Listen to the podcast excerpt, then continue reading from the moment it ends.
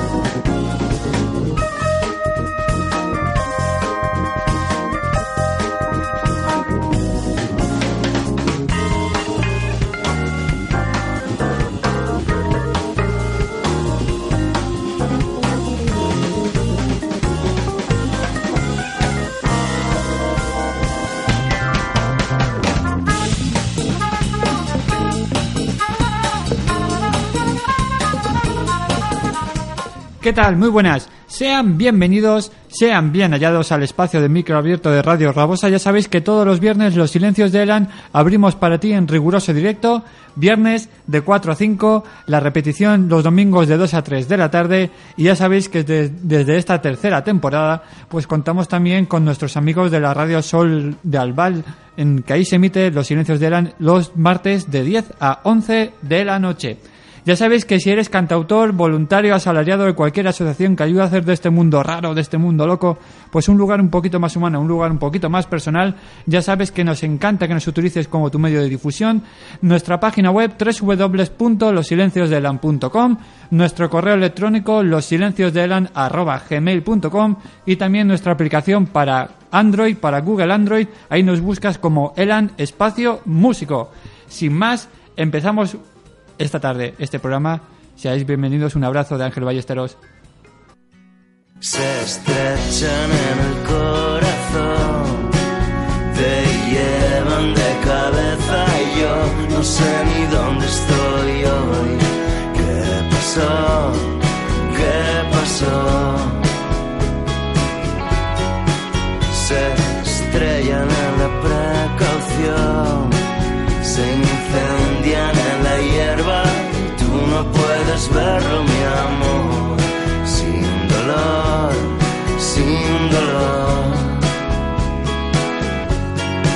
Se estrechan en el corazón, se estrechan en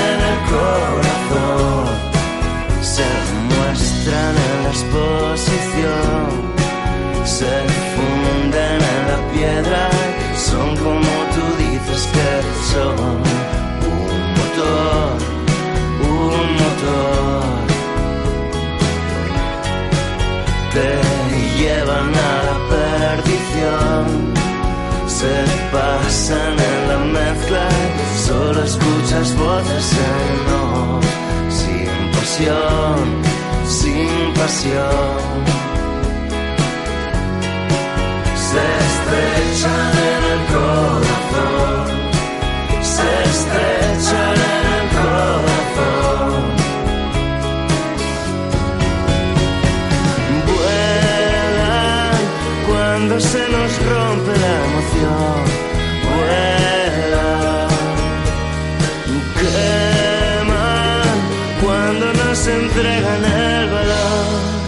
Queman, queman. Se estrechan en el corazón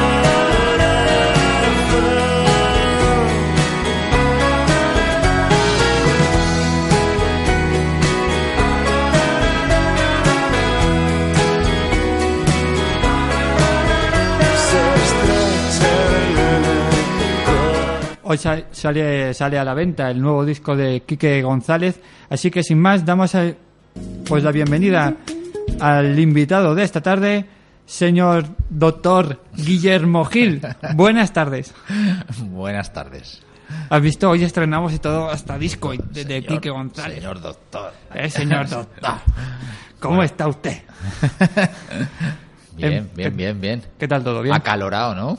Es un calor ahí.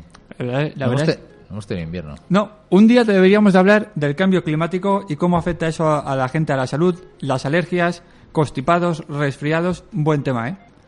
Bu- A ver, cambio brusco de, salud eh, afecta a resfriados y a catarros, eso indudable. Y luego eh, que el ciclo normal de temperaturas cambie y haga demasiado calor, pues ya se ve en la propia germinación de las plantas, no sé qué, no sé cuántos, ¿vale? Entonces, hacia los hombres eso no tiene que afectar. Yo creo que no está demasiado estudiado. Pero la gente que luego dice Pero- que dice no hay cambio climático, yo creo que sí que lo hay. A ver, Guille, eh, vamos a ver. no somos expertos, pero leyendo algún artículo por ahí científico, alguna cosa, algún comentario, algún especialista, indudablemente sí que hay cambio climático. Hombre, No es normal Vale. que hace esta semana tengamos 24 grados 25 eh, eh, No, día. No es normal. no es normal, no es normal. no es Gracias normal. por darme la razón. No es normal. Hombre, tendríamos que traer a un meteorólogo. Yo estaba oyendo en otra emisora algún meteorólogo esta mañana y tal, y bueno, estaba diciendo que, que, que es, que esta temporada pues vienen frentes fríos del norte, que es donde seguramente notamos más el frío, que habitualmente eh, eh, hay, hay poniente, que también es el, el- el viento del interior, ¿no? Lo que pasa es que como vivimos pegados a, al mar Mediterráneo, pues hay una ligera brisa y se compagina. Al final, pues yo creo que somos una zona privilegiada para vivir. ¿Vale? Porque al final siempre dices, hombre, ha hecho mucho calor, pero mm, no sé, yo veo zonas ahí con nieve, aislados y tal, y yo mm, muy bonito, ah, vámonos a ir a la nieve y tal. Vamos a la nieve a pasar el día. Pero yo creo que, imagínate, eso supone eh, que la gente se queda aislada, no puede comprar, los niños no van al colegio, él tiene dificultad de acceso al médico, tal. Nosotros aquí mm, me parece que somos un- vivimos en un sitio más, más que privilegiado. Pasa Entonces, es, como el ser humano es inconformista por naturaleza, Sí, ya sabes sí, que aquí sí. nos quejaremos de que haga mucha calor. pero co- compara, a ver, lo que lo que ocurre es eso que cuando sopla poniente del, in- del interior, pues pues pues se nota mucho calor. de- de- lo que nos gusta es la brisita, ¿vale? La brisita de la playa. Irnos a bañar con, con los guiris Claro, que, ya, claro. que ya estaban haciendo la semana pasada. Entonces, bueno, ves, eh, ya sí que van diciendo que lo del cambio climático sí que es cierto y bueno, ahí hay proyectos internacionales que no seré yo quien tenga que decir nada en contra. Entonces, bueno. Eh, luego los cambios climáticos siempre han afectado para determinadas, lo que has dicho de las alergias primaverales, siempre la polinización, los pólenes. Pero bueno, se descubre que cada vez aparece más gente con, con alergias a nivel de todo el año. Sabes que los cuadros digestivos de úlceras, gastritis, tal, siempre han afectado a la primavera y también al otoño. ¿Vale? Eh, cuando cambia la presión atmosférica, la gente que tiene una artrosis, no sé qué, dice, va a llover, tal. Eso es por el cambio de la presión atmosférica y efectivamente en la cápsula articular de los huesos se puede notar. Entonces hay gente que dice, va a llover y luego llueve. No, no era broma. ¿Vale? Eso, eso decían mucho los abuelos. Los abuelos, an- Antiguamente, ay, que me faman la cama, ¿eh? De flores. Sí. Vale. Pero eso, eso es cierto, eso es cierto. No con una ley científica al 100%, pero bueno, eh, eso, eso se tiene, tiene razón de ser. Otro tipo de cosas, pues hombre, no sé a nivel a, a largo plazo si, si tanta elevación de temperatura afectará de alguna manera, pues no sé, a los cultivos, a la floración, al- a los ciclos vitales de los animales que, que tienen que ver con, con esa fase de la primavera, no sé.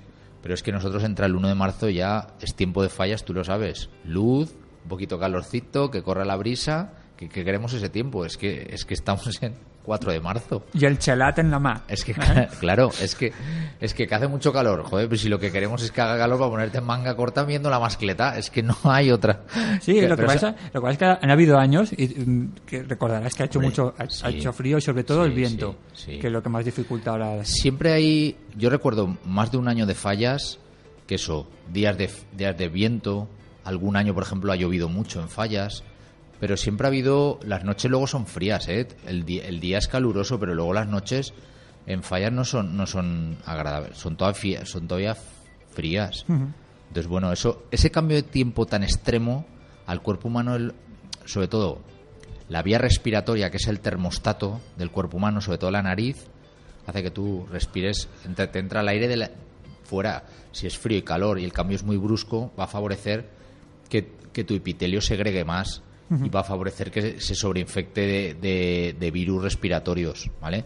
Porque al final luego la gente ha- hablamos cerca y en realidad eso es lo que nos transmitimos. A 50 centímetros es la distancia, podríamos decir, macho, llega a falla, no sé qué, nos juntamos ahí, pum, pum, todo muy cerca, pues pasa lo que pasa. Y luego las manos también son importantes. Dar la mano, todo eso, contarse y luego tocarse la cara, los ojos. Y luego la gente no se lavan bien las manos. ¿eh? Ya, ya. Bueno, eso hablaremos un día también. Eso también, oye, eh, mira, la cantidad de, de- de- de enfermedades que se Eh, transmiten ¿Qué nos dijo por la falta de higiene. qué nos dijo el- Le voy a dar paso. Si te parece bien, te abrimos micrófono. que hoy ¿No? el doctor Gil nos trae invitados. Mira, pues... Ab- abro los dos. Ale, abiertos los dos. Chicos, buenas tardes. Uy, uy. no, Vaya, María- se ríen. María sí. Se Mira, ríen voy- por ahí. Mira, ah, yo- mira, de las efemérides que no hemos hablado, Pues cerramos a tu hijo. Vaya, Ale, cierra. ya me he enfadado. Toma. Andreu, luego. Andreu se dedica. Mira, pues he traído, he estado viendo las efemérides Ujú. para el día 4 de mayo, de marzo. Eh, lo primero, como va a caer el 8 entre semana, y no sé si alguien lo dirá, pues recordamos que el día 8 de marzo es el Día Internacional de la Mujer. Por cierto, a colación de eso, hoy no sé si has escuchado la, la- bueno, lo voy a decir, la- en la radio SER, o sea, en cadena SER, perdón, eh, iban a hacer ahora, mm, conforme se vayan estropeando los semáforos, el primero lo inauguran, creo que es el día, precisamente el Día Internacional de la Mujer, el día 8, como bien acabas de decir, ponen el primer semáforo, en vez de un hombre que salga en el semáforo, va a salir una mujer. Entonces, en un lado del, del- de la calle estará el semáforo en hombre y el otro estará en la mujer. Ah, vale. Y entonces, por el plan de Pero- integridad pero y... con falda. Bueno, eso ya no lo sé, no he visto, Entonces, no he visto ninguna si foto. es una mujer de la falda, Entonces- algo tendrá que distinguir. De momento han dicho que van a sustituir 20 semáforos en la ciudad por- y los van a colocar en plan de mujer. Así que, oye, será, será una, una foto bastante interesante y seguida en el Instagram, Pero- seguro. Pero, pero, pero, pero aquí en la ciudad de Valencia, Sí, sí. ¿ah, sí? Sí, sí. Ah, vale, pues tendremos que mirar eh, la noticia a ver dónde lo cambian para ir a... Al lado de, de la estación de... Uy, de la estación de trenes, digo yo. De la, de la Plaza de Toros, en Játiva. ¿Sí? ¿Van a hacer El- ese el primero. El primero, vale. Pues lo iremos a Eso ver. han dicho en la A cadena ver SER, ¿Qué, qué símbolo utilizan? Porque claro, Que en algunas ciudades europeas decían que ya está. ya está eso. Ah, Sí. muy bien. Yo la verdad es que no... no Lo, ras- Hombre. lo- lo rastrearemos. Sí, sí, sí. No, no, ya te digo que será seguro la foto más comentada o de las más comentadas en Facebook, Twitter. María, buenas tardes. Hola, Que es que casi no te veo desde aquí. ¿Cómo estás? bien. Bien. A ti te gusta, ¿eh? Como que bien habla tu papá, ¿eh? Pues ¿Qué bueno, va a decir tu hija? Que debe decir que entonces el efeméride de 8 de marzo, Bueno. también el de las enfermedades raras fue el, el pasado 29 de febrero. Sí. De, para el día de hoy teníamos, te he traído un par de, efe- de efemérides. eh, una que tiene que ver con la salud y otra, y otra que ahora te cuento. En el 2004 se aprobó eh, la tarjeta sanitaria europea. Esa tarjeta sanitaria sirve para que te atiendan en cualquier país de la Unión Europea, incluido Suiza, si estás en una estancia corta y te ocurre cualquier problema de, de salud, ¿vale? La he consultado en la página del Instituto Nacional de la Seguridad eh, Instituto Nacional de la Seguridad Social, la puedes solicitar. Solo hay que pedir una autorización especial si vas a hacerte un tratamiento a un país. Por ejemplo, quiero que me operen de no sé qué allá. Pues requiere otro, otro tipo de autorizaciones, ¿vale? Pero existe una tarjeta europea para que todo el mundo lo sepa, que si viajas a París, tal, tal, tal, que la gente la puede solicitar y te dan una especie de, de tarjeta para que Sí, te es atiendan. azul, si no ¿vale? me falla la memoria, es azul, que es temporal, es decir, que solo te vale para dos o tres meses. Incluso no- he visto también que hay una un correo electrónico, si tuvieras algún conflicto de que no te quieren atender o algo, donde puedes mandar eh, un escrito atendiendo a esta circunstancia. O sea que en la yo he puesto tarjeta sanitaria europea y automáticamente la página del Instituto Nacional de la Seguridad Social y viene una explicación bastante bastante clara. Esa es la típica tarjeta que se le olvida a todo el mundo cuando se va de Sí. vacaciones y dice, uy, tío, que se me ha olvidado. Y deprisa y corriendo te toca ir a Pues hacer... no, no, no está mal y aprovechando que hoy era eh, una efeméride que en el 2004 se implantó, que ya tiene, pues si estamos en 2016, 12 años, pues recordarlo a la gente que pues es interesante tenerla. Y luego, eh, Te, te ríes. como miedo me aquí, da, como aquí, como aquí la acompañante que tengo eh, es una gran bailarina, ¿vale? Pues hoy es el día que se presentó por primera vez la obra El lago de los cisnes Vaya, en 1877. ¿Vale? mira, mira tú qué bien. Entonces, como tenemos aquí a María, que es practicante de ballet y acude. Oye, está bien que los, que los Vale. niños vayan haciendo ejercicio desde primera hora. Entonces, eh, como El lago de los cisnes yo creo que es una de las grandes obras de- del ballet clásico, pues hoy había como efeméride y aprovechando que iba a venir María, que luego nos vamos a ballet, Todo se ha dicho. todo se ha dicho, pues para que lo sepa ella también, ¿de acuerdo? La verdad es que esta tarde eh, traemos también a, a Guille, ya sabéis que nos encanta tenerlo es- desde esta tercera temporada colaborando con nosotros, hablando de temas de salud y otros temas que afectan, pues eso, un poquito al, al día a día, ¿no? Eh, salía también gracias a la noticia de, bueno, al programa especial de que, que emitió la sexta la semana pasada en Salvados con Jordi Évole, hablaba sobre todo de un tema que eh, yo no sé si decirte, Guille, que últimamente ha estado bastante candente en, en cuanto, sobre todo en nuestra comunidad, por el tema de los colegios y sobre todo los techos Sí, y demás, sí, que yo, vamos, yo no te voy a decir, no, no sabría decir muy bien la estadística si es semanal, pero desde luego que en los últimos meses ha salido bastante publicado, sobre todo con, con el tema del amianto. Eh, sobre todo en los, aquellos colegios que tenían pues eso los, las instalaciones de Uralita en centros educativos y demás. Sí, sí. la verdad es que ha sido una noticia que, que los medios de comunicación sí que yo para mí o desde mi perspectiva pues han dejado pincelada pero tampoco han indagado mucho no sobre sobre el tema no entonces la verdad es que Guillermo me, dijo- me presentó oye qué tal si hablamos de, de este tema y la verdad es que me pareció bastante interesante sobre todo dado que tú también pues eso a tu formación y a tu y a tu trabajo pues has podido pues no estar en contacto El- con, con con personas. El, el amianto tiene una trayectoria desde los años 40 en España. O sea, quiero decir, eh, no es una cosa ni nueva, más bien antigua. Lo que pasa es que eh, estamos teniendo las consecuencias de su uso, de su gran uso, de los años 40, 50, 60, 70, hasta que en el 2002 se prohibió en España. ¿Vale? Entonces, eh, ¿qué ocurre? Tú mismo has dicho una palabra, has dicho Uralita. Uralita es el nombre del fabricante. Fíjate cómo el término fibrocemento, que son fibras de amianto con cemento para la construcción, se utilizó tanto que acabó incorporándose el término, ¿vale? Es como si dices, me fumo un habano, ya está diciendo que te estás fumando un cigarro puro, ¿no? Pues el término, o me como un danone, ¿no? Términos de estos que la marca supera al global. Entonces el fibrocemento, en, en España lo conocemos por urali- Uralita. Uralita hay eh, donde quieras, donde quieras. Se utilizó para la construcción, principalmente principalmente para- principalmente para, la construcción. en una en una en un sector muy importante en España en esa época es donde ahora estamos viendo los los casos vale que son en la industria naval. La industria naval en España era bastante bastante importante. Pues yo a brote pronto en Valencia teníamos industria naval y luego pues Ferrol, eh, País Vasco, Cartagena, creo que en el sur, en Cádiz creo que hay algo también, ¿vale? Yo, conozco sobre todo eh, el programa salen unos trabajadores de del norte del, del Ferrol y yo conozco eh, casos de aquí de, de Valencia. Y lo curioso es que en la actualidad, en el mundo laboral, todavía mm, estamos viendo el- la problemática del, del amianto. Estoy. Por- por- estoy- sí, de- de- de- de- Por de- cuanto pueden existir todavía eh, estructuras, eh, es muy raro, pero puede ocurrir, alguna tubería.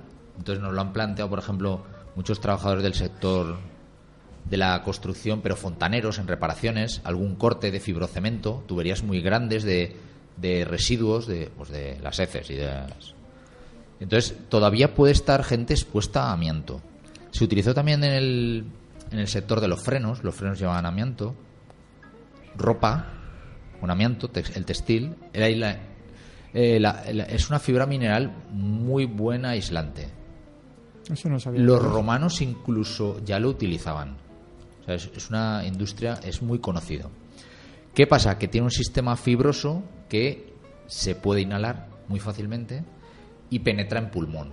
¿Vale? Si la partícula es pequeña, se ancla en pulmón y a partir de ahí genera una reacción ajena. Como es una fibra, es ajena al mineral, es un mineral, en definitiva, el cuerpo reacciona reacciona. Pero tú imagínate eh, gente en, en- haciendo los interiores de un barco. Imagínate, industria naval, interiores de un barco y poniendo capas de amianto para aislar el barco. Y yo soy electricista, estaba poniendo cables y estaba al de al lado poniéndome el amianto, tal. Quiero decir, esa gente estaba cuando tú y yo es que éramos niños. Porque hoy en día tienen 70 años. Y les apareció la patología cuando están jubilados. ¿vale? Y ese ya no solo el amianto, sino es el gran debate sobre el cáncer que pueda tener un origen laboral. El largo periodo de latencia que ocurre cuando al paciente se lo diagnostican, ya está fuera del mundo laboral. Pero el mundo sanitario a veces no tiene los resortes para decir, oye, esto podría ser laboral, ¿vale? Porque el especialista se plantea que es a ver, el cáncer típico relacionado con el amianto es el mesotelioma. Es lo que te iba a decir. El mesotelioma es el cáncer de las paredes. El mesotelio es la pared que recubre al pulmón, no es el propio pulmón. Aunque está relacionado también con el cáncer de pulmón, ¿vale? Pero el mesotelioma es el cáncer princeps con, con, el, con, el, con el amianto. investigando, Guille dice que actualmente se registran en España entre 250 y 300 casos anuales Sí. relacionados con precisamente con ese tipo de cáncer Eh, con, que tiene una amplia mortalidad. Y, y Eh, se registran como mesoteliomas. Sí. pero luego no se están reconociendo como enfermedad profesional. Porque el, el dato revisado de hoy, el año pasado en la comunidad valenciana hubo un cáncer de pulmón por amianto. Uno. Datos de oficiales del Invasat, revisados hoy 2015. Solo hay registrado un caso de cáncer de pulmón por amianto. En las estadísticas oficiales. Algo no, algo, o, Algo o no cuadra, o no ¿eh? se cruzan, o se ha dado una persona más joven de lo que toca, pero se están reconociendo a nivel de, de, del INS o de juri. Es decir, se están reconociendo, pero a nivel administrativo, podríamos decir. Pero no se están cruzando cuántos mesoteliomas se están diagnosticando en la sanidad pública y cuántos eran de amianto. A ver, porque no, automáticamente un mesotelioma es por amianto. La mayoría lo son. La mayoría lo son. Y por contra, la mayoría de cánceres de pulmón son del tabaco. ¿Vale? Pero, se ha pero está reconocido que el cáncer de que el amianto produce cáncer de pulmón, no solo mesotelioma. Entonces, ¿dónde está la raya en uno y en otro? En cáncer de pulmón, un 80% son del tabaco. Pero hay un 20% ahí que no sabemos, ¿vale? Las estadísticas hablan de un 18% de origen laboral. Ahí habrá más productos, cadmio, hidrocarburos. Hidrocarburos hay dudas. Eh, alguno más que te voy a leer por aquí. Sí. Eh, los tintes en el listado de enfermedades profesionales. Eh, Mientras, Guille, mientras lo buscas, a mí hay un dato que, que me, que me está llamando mucho la atención y es, dice que en Estados Unidos casi 50.000 personas, 50.000 personas por año presentan una denuncia a causa de enfermedades provocadas por el amianto.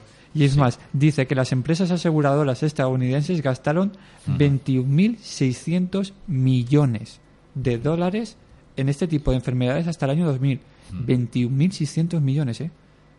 Ojo. A ver, aquí, aquí hay que entender otra cosa. Nosotros tenemos un sistema de aseguramiento de la seguridad social. Y para que te reconozcan una dolencia como laboral, eh, tiene que estar dentro del tablero vigente de enfermedades profesionales.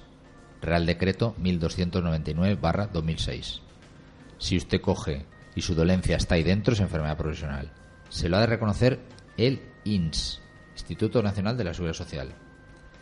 Pero incluso las enfermedades profesionales pueden ser reconocidas de por vida.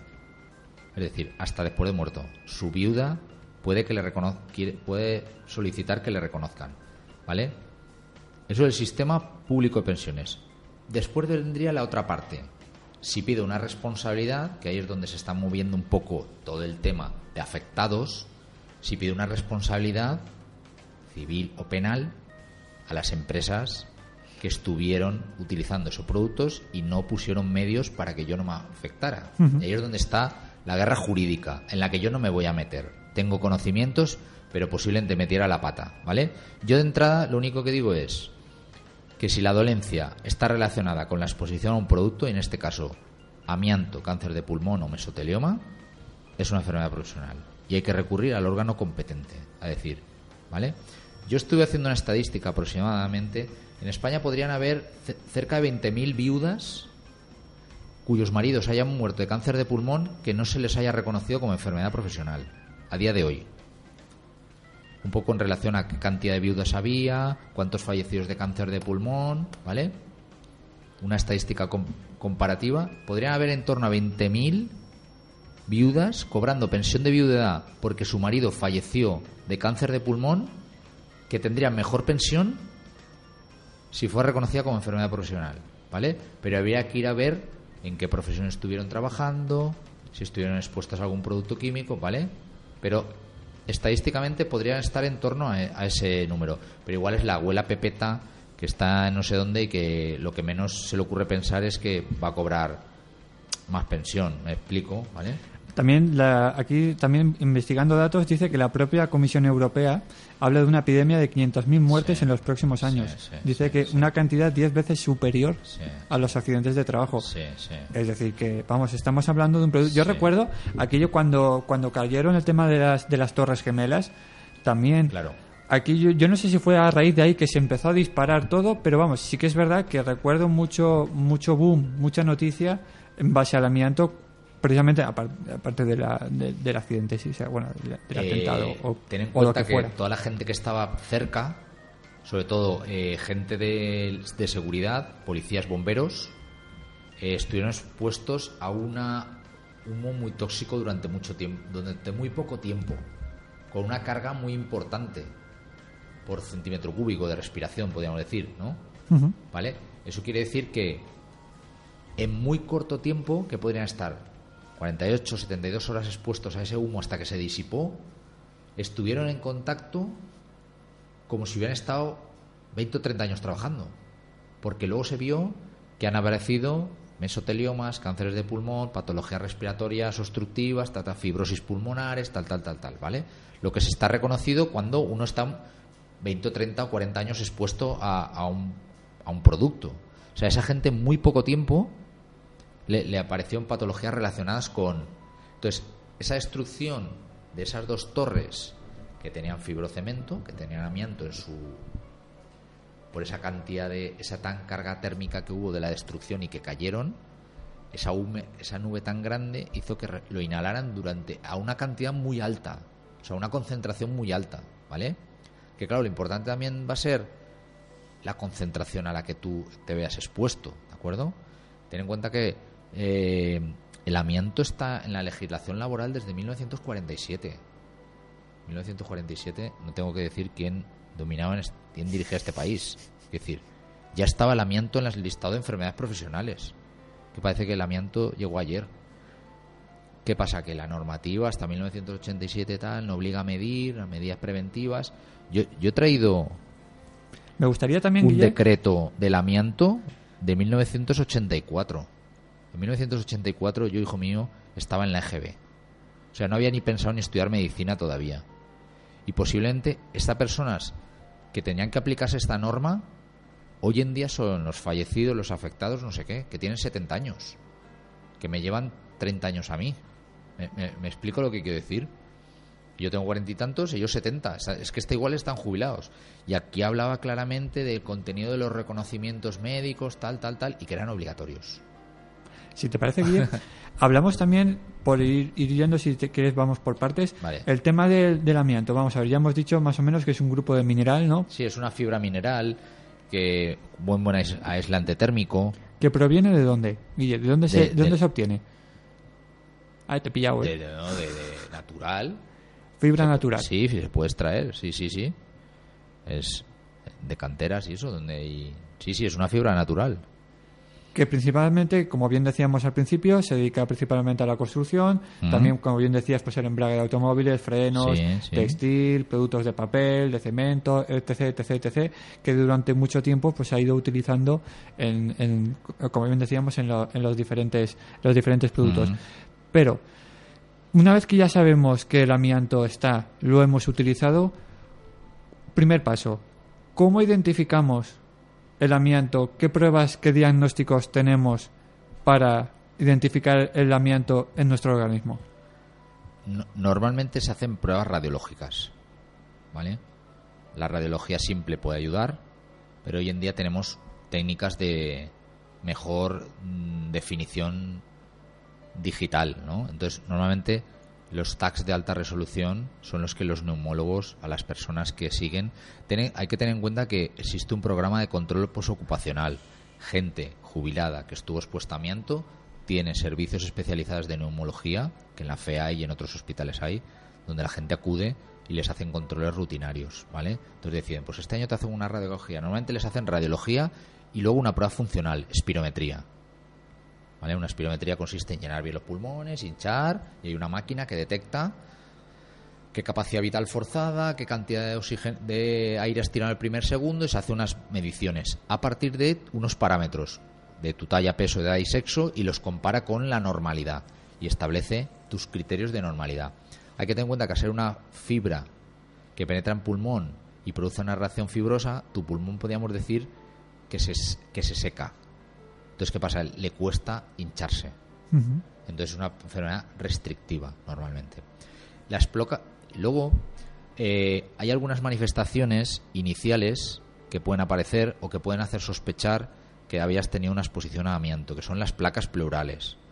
Las placas pleurales por sí solas no producen nada, salvo que produzcan patrón restrictivo, es decir, que tú al hacerle la espirometría la persona aparezca un patrón restrictivo. Entonces, placas pleurales, patrón restrictivo sería considerado laboral, ¿vale?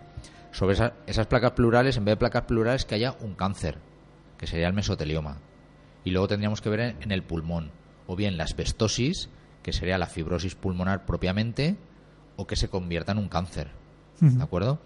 Entonces, las placas, las pruebas radiológicas son las que más eh, ayudan a- al diagnóstico. A yo, nivel- yo- yo oí, yo oí en, el, en el programa de Salvados que a un paciente le habían hecho eh, biopsia pulmonar. A ver, sería lo último, ¿no? Una persona. Pero ahí estamos hablando de cuando ya vemos algo en, Claro, una, en una hacer resonancia, en un TAC o en claro, una claro, radiografía. Primera imagen. Y luego también algo de clínica, pues sí, que me canso, algo de tos. A nivel de control de analíticas de sangre, ¿se podría hacer algo? No, no, no. Estas personas, eh, yo, yo basaría el diagnóstico en una anamnesis, si tiene algún tipo de síntoma, una historia laboral, donde ha trabajado, pues en el sector naval, aquí, allá, tal, ¿vale?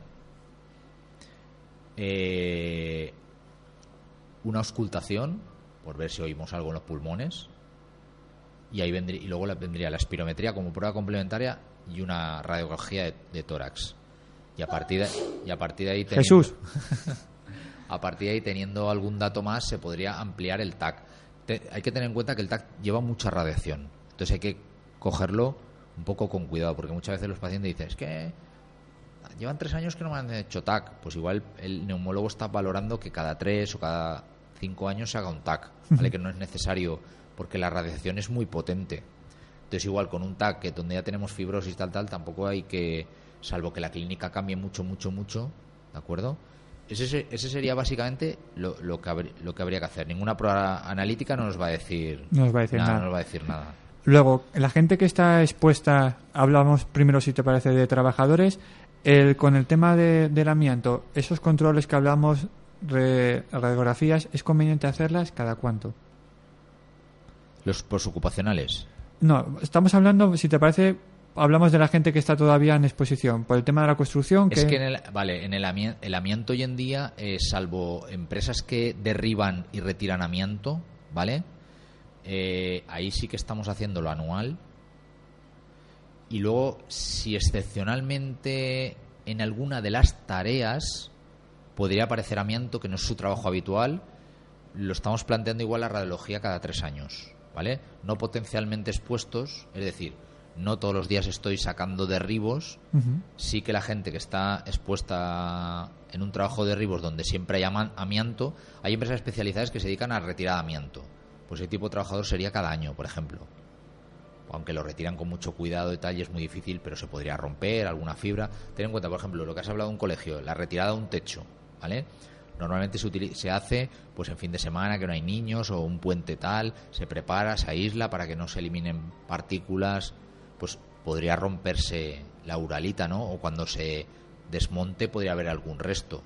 Pues intentar que no haya y esa gente va adecuadamente protegida y la- el reconocimiento de eso sería anual, por ejemplo. Entonces a eso les hacemos radiología anual por ver que porque están más constantemente en contacto con con, con riesgo de amianto. Los que eventualmente, tipo por lo que hemos hablado, un fontanero que nos decían, es que me puedo encontrar un día una tubería de entrada. Si usted se encuentra una tubería que puede ser de fibrocemento, hombre, yo av- avisaría a alguien, a un responsable, y diría, no voy a tirar de radial para hacerle un agujero, macho, que es de fibrocemento. Tira, tira. Pues sí, muchas veces no se ponen nada de... "Ah, vamos a vale. cortar, corta ahí, corta ahí. Tú, tú corta, tú hazlo y. Vale. Se lo chupan todo. ya, pero vamos a ver. Tú y, tú y yo tenemos que dar instrucciones de, de que lo haga la gente bien. Claro, no, por- Vale. por, por eso vamos poquito Entonces, a poco. Que la realidad es otra. Que la realidad es otra y que muchas veces te- tenemos que concienciar a gente que tú, tú lo sabes que, que- que les cuesta mucho y que, que es muy complicado para ellos. Pues cuando encuentre algo de eso, por favor, que se paraliza, que no pasa nada. Que igual hay que hacerlo en condiciones, aislar la zona, o cortar con sistema de húmedo, que igual la radial que tiene no está adecuada para eso y, y con una que tenga aporte de agua podría, ¿vale?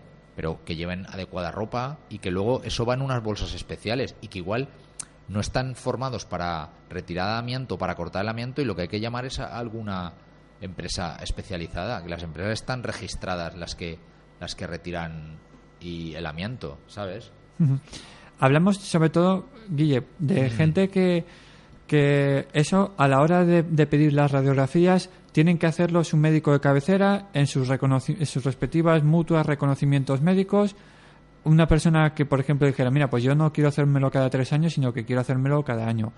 Eso la seguridad social lo cubre, podría hacerse. Eh, si la persona está en activo, yo entiendo que. mm, y, y, por imagínate, vamos a poner un ejemplo, lo que tú me estás planteando. Eh, una persona que se lo quiere hacer más habitualmente, ¿no? Ujú.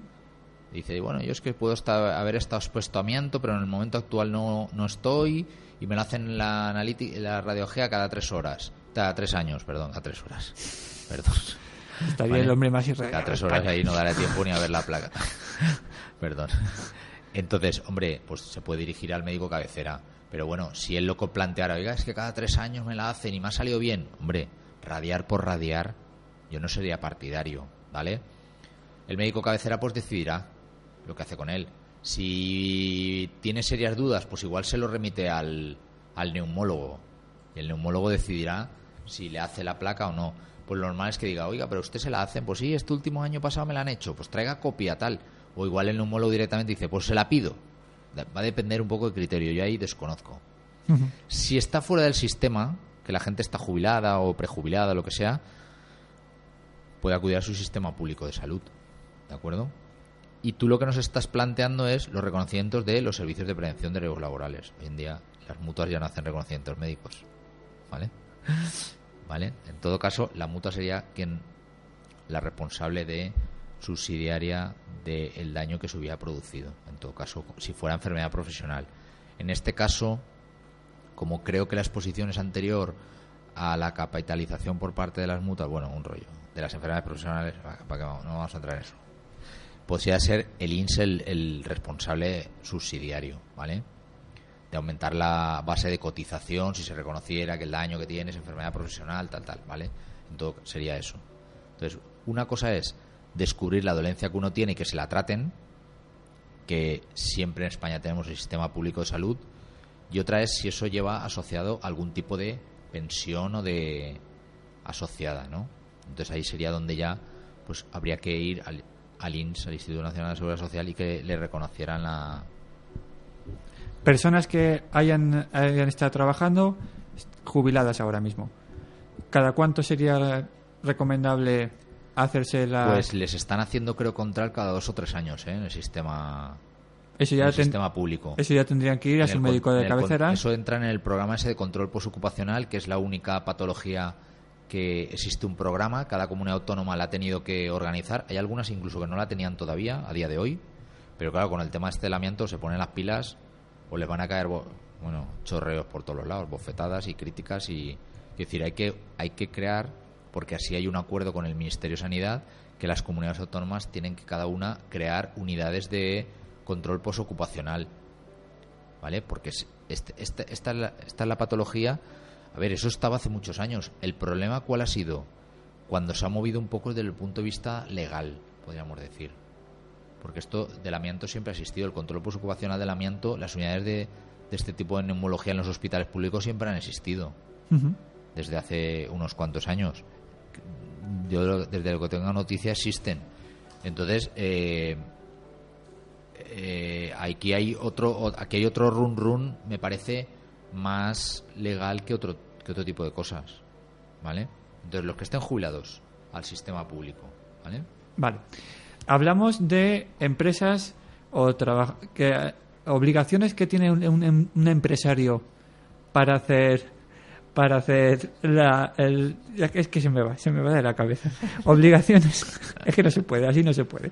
Guillermo obligaciones que tiene que tener un empresario porque ahora vale ha salido en- porque ha salido lo leemos en prensa pero antiguamente qué pasaba no habían no había medidas de protección la ordenanza de seguridad e higiene que existía del año cincuenta y tantos ya pero quién ¿vale? Y entonces, bueno, pues era un poco eso. Ten, ten en cuenta que nosotros, antes de ayer, tenemos una ley de prevención de riesgos laborales.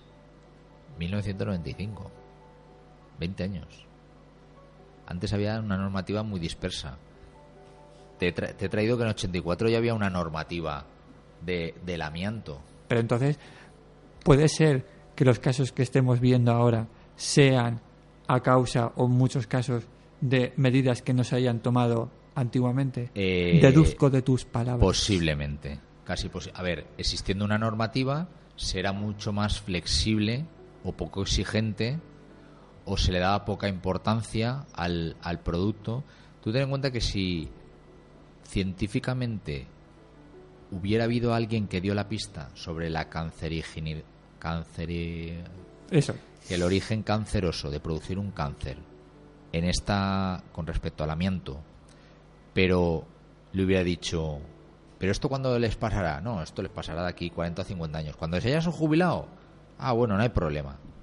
¿Vale? Una vez jubilado, como ya estás fuera del mundo laboral, tú no relacionas nada con el origen laboral. ¿Me explico? Además, se da una circunstancia. Muchos de los trabajadores eran fumadores, porque estamos hablando de los años 50 y 60, que en España se fumaba mucho. Eso, por un lado, les ha supuesto un factor de confusión. ¿El cáncer se lo ha producido el tabaco o el amianto? Gran duda. No lo sabemos. pero el amianto estaba. Con lo cual, con un concepto jurídico juret de jure que hay, dice que si está el producto y te ha producido el daño, es laboral, ¿vale? Es un poco... Las enfermedades profesionales tienen un concepto, son médicas, pero tienen un concepto jurídico, ¿de acuerdo? De protección, de resarcimiento del daño. Entonces, ¿qué pasa? Él en su día, el que seguramente lo utilizó, lo fabricaba, dijo, cuando esto de algún problema, yo ya no estoy aquí. ¿Me explico? Y además, cuando les pase, ya están fu- fuera del sistema laboral. El problema hubiera sido que se hubieran enfermado estando allí. Típico de que tú y yo conocemos. El asma por harina de los panaderos. Le pasa porque está muchos años expuesto al pan y la harina le sensibiliza y hacen un asma. Pero el señor viene y dice que cada vez me hago más. ¿Vale? Es panadero. Pero estos señores les ha pasado a los 70. Los 70 estaban en el club de jubilados jugando al dominó. Y se empezado a sentir enfermos, enfermos, enfermos. Y la relación laboral, al final el neumólogo les decía, pues mire, sí, tiene un mesotelioma. Pero, ¿y esto de qué es? ¿Usted fuma? Sí, pues era del tabaco. Han ido enlazando, quiero decir, el tabaco era muy dominante. Y además favorecía que aparezca el cáncer. Hay estudios que demuestran eso. Es decir, el efecto sumatorio de fumar favorecía y piensa que esos del naval seguramente fumaban allí dentro. Sin ningún tipo de Posiblemente. sistema de ventilación, etc, Correcto. etc. O, pero, a ver, que se fumaban las empresas. No estaba prohibido. Es que eso lo publica. Eso lo. De, ¿Cuándo, Sí, no, sí, eso ¿cuándo parece muy- prohibimos eso? Parece muy lejos. 2004. Parece muy lejos, pero No, luego, luego lo, piensas 2003. fría- lo, lo piensas fríamente. Se fumaba. El médico en la consulta del médico fumaba. Ibas a cualquier sitio y se fumaba. En la administración pública, en los colegios. Tal. ¿Tú no has tenido profesores que te han dado que fumaban en clase? ¿Delante de 42 menores? ¿Me explico? Ibas a un bar y. fumadores pasivos. Quiero decir, tú piensas en los años 50, 60, boom de la construcción, fibrocemento, fibrocemento, aplicando balas de amianto para aislante, tal, tal, tal, y el propio trabajador fumando y chupando amianto. Pregunta, siguiente pregunta, Guille. Gente que con a, a través de la placa, radiografía, TAC, personas que están en activo, se les diagnostica eh, la enfermedad. ¿Qué se hace a partir de entonces? ¿Se les cambia de puesto de trabajo? Personas en activo. Sí. Vale, personas en activo primero tendríamos que ver si siguen expuestas al amianto. De entrada, Hablamos, imagínate, de un trabajador que, que se dedica a retirar, pues eso, los techos de uralita, de fibrocemento, no, pues etcétera. mira, ese ya no podría trabajar. Ese automáticamente eh, habría que tramitar. Depende de donde se lo encontremos, ¿vale? Si se lo encuentra en sanidad pública, debería hacer una comunicación de sospecha de enfermedad profesional para que la mutua que tenga su empresa lo estudie. Si la mutua confirma que es una enfermedad profesional, lo notificará al INS y automáticamente tendrá que emitir una resolución. Si le ha dado la baja, hará una propuesta de incapacidad y si no ha dado la baja, pues igual tiene que hacer igualmente la propuesta de incapacidad o cambio de puesto. Pero si en una empresa se dedica a retirar amianto y no hay puesto alternativo, por ejemplo, el trabajador no podrá seguir en esa empresa. Y el trabajador que tiene ese diagnóstico, a raíz de entonces, ¿qué hace? ¿Cómo se trata? Tratamiento de la patología. Sí, La patología no tiene tratamiento. Eso es lo que quería que La dijeras. patología no tiene tratamiento. A ver, un cáncer tiene el tratamiento de un cáncer. El mesotelioma tendrá el tratamiento del mesotelioma. La asbestosis, que es fibrosis pulmonar, no tiene tratamiento. Sí, tratamiento sintomático. Inhaladores, ventiladores, ¿vale? Productos de estos tipo asma, bronquitis, que hacen que el pulmón pues consiga tener, pues, igual duermen con oxígeno. Recuerdo algún paciente de los de la tele que hablaba, no, duermo con una mascarilla nocturna, dormía con un CEPAP. Ese caso de ese, eh, por ejemplo, era un señor muy grande, muy obeso, que igual tiene una apnea del sueño asociada, que no tendrá que ver seguramente nada con el, con el amianto. Pero igual el hombre eh, ventila mal, se ha hecho más obeso, con lo cual ha hecho una apnea del sueño. Entonces se solapan patologías que, que repercuten indirectamente y negativamente. Posiblemente tenga que dormir con almohadones, no puede dormir acostado, dormir en el sofá, o sea, con un deterioro en su calidad de vida muy importante. Y esas personas Sí. pueden vivir eh, perfectamente muchos años con ese diagnóstico. Buena La pregunta. bola, de, la bola de cristal no la tenemos. Depende de la progresión de la enfermedad. Depende de la progresión de la enfermedad. Porque claro, igual es una pregunta que se hace, oye, pues mira, yo tengo el diagnóstico tal y pues, pues, pues mira, de media me garantizan. Está claro que la nadie sabe. lo- mortalidad, la mortalidad del cáncer de pulmón es altísima, ¿eh? Anualmente se diagnostican unos 22.000 y fallecen 18.000. Es muy mortal. El ochenta y tantos por ciento de las personas de los cánceres de pulmón fallecen. Es una enfermedad con una índice de incidencia muy alto y muy poco, muy poco protegida. Hay, hay enfermedades donde, que tienen menos incidencia y tienen menos repercusión como asociación. Yo, yo conozco a los de, miembros de la Asociación España contra de Asociación de Afectados del Cáncer de Pulmón. Deberían ser muchos, pero es que están los familiares, porque es que los afectados de cáncer de pulmón, la mayoría, no pueden seguir en la asociación. O sea, no son enfermedades. No son enfermedades. Entonces sí que hay algunos que sobreviven. Que si quieres intentaríamos un día también intentar traerlos también a la radio, los de la Asociación de Afectados de Mm, podría Cáncer de bueno, Pulmón, ujú. para que nos transmitan ellos un poco sus sus peculiaridades. Yo, yo les conozco y puedo quedar intentar quedar con, con ellos. La mayoría eh, no tienen la parte del amianto. La mayoría están metidos en el concepto tabaco. Les falta eh, un poco de... Hay un 20%, un 18%, que es laboral. Lo que pasa es que es una asociación que tiene que crecer. Tiene que crecer. Entonces, eh, porque el, problema está que los afectados del cáncer de pulmón tienen una gran mortalidad, ese, cáncer. Entonces, otra cosa sería pues la asbestosis o fibrosis pulmonar.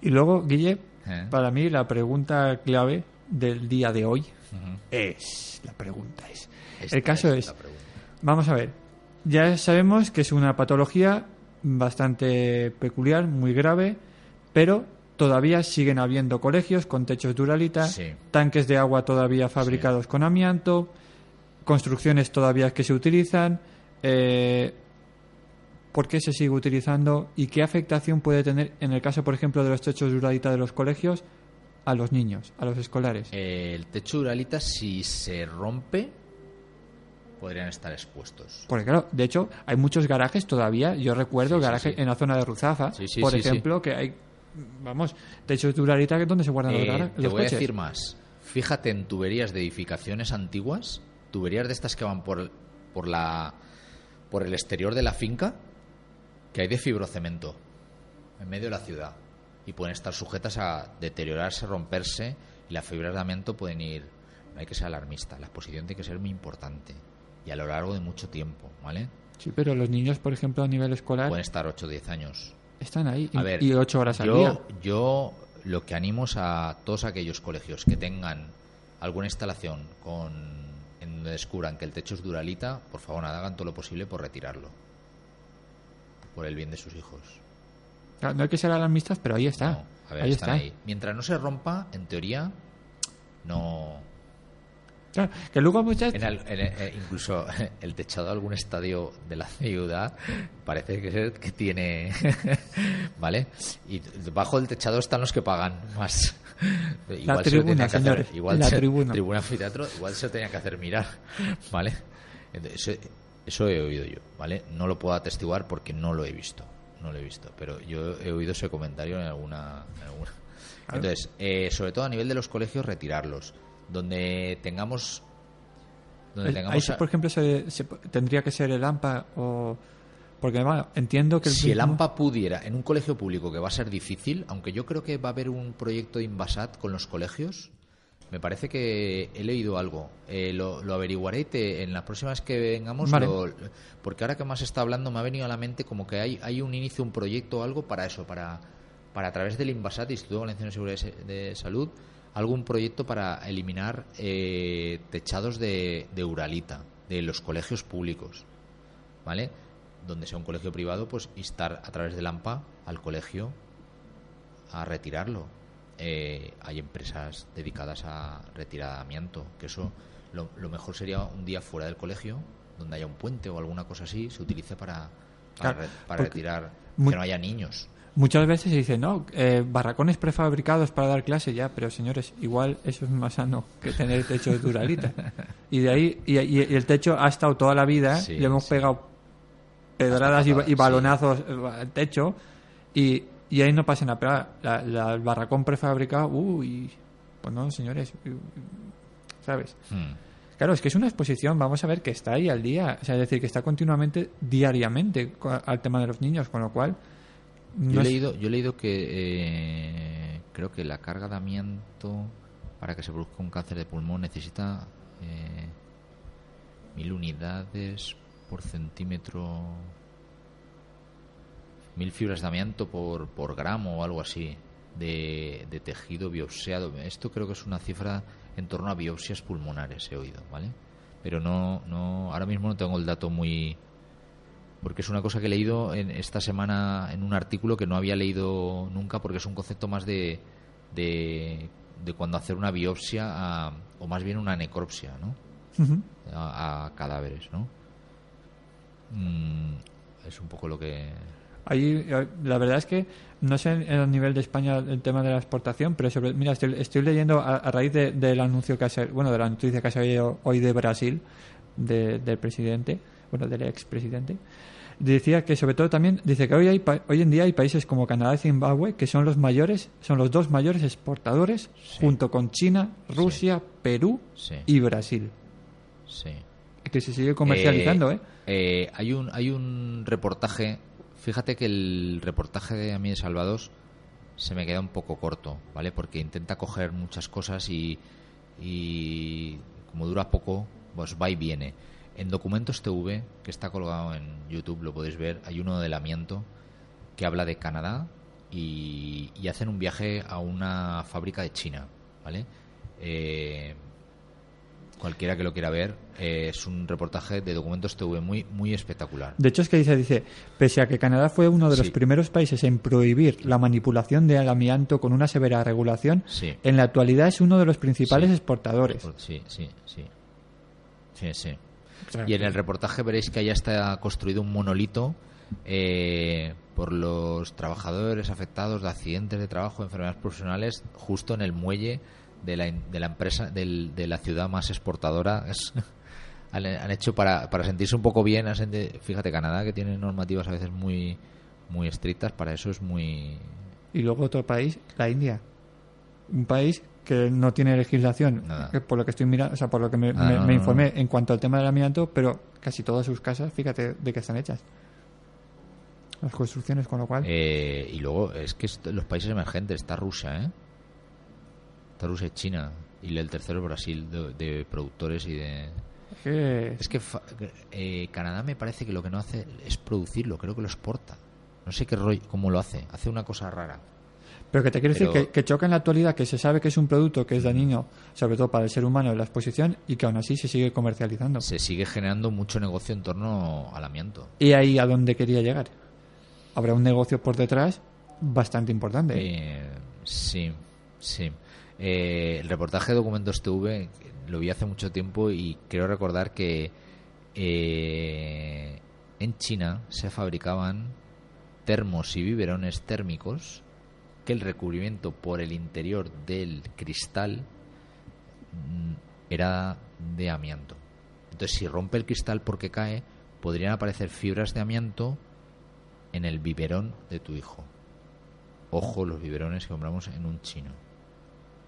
Y otras Vale. cosas que compremos. En el interior del cristal, el cristal es lo que, mm, no sé, la- o el material ese plástico o lo que sea, por el que, en el que está el contacto el, el producto, por su parte interna para mantener la temperatura, había biberones de y termos de, de amianto, que- con amianto en el interior. Entonces, si se rompía sin querer, podría haber fibras de amianto en ese Pues, Ojo, ojo, ojo. ojo con esas cosas. Y eso ¿vale? que intentamos ser positivos, ¿eh, señores, desde este programa.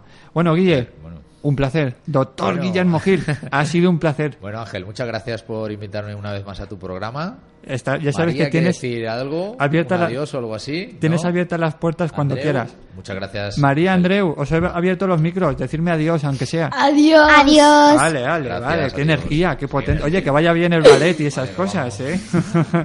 Guille, recuérdanos si quieres el correo electrónico por si alguien quiere Ah, escribirte vale. A correo electrónico o el Twitter. en minúsculas, todo junto, doctorguillermogil arroba gmail.com. Eh, lo podéis Y el también seguir. Twitter creo que es DR Guillermo Gil.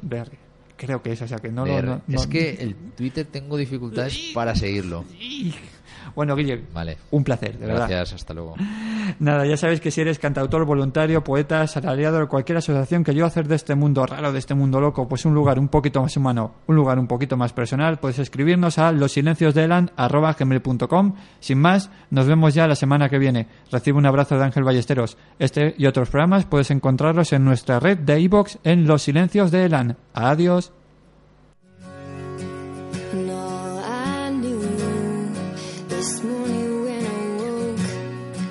is that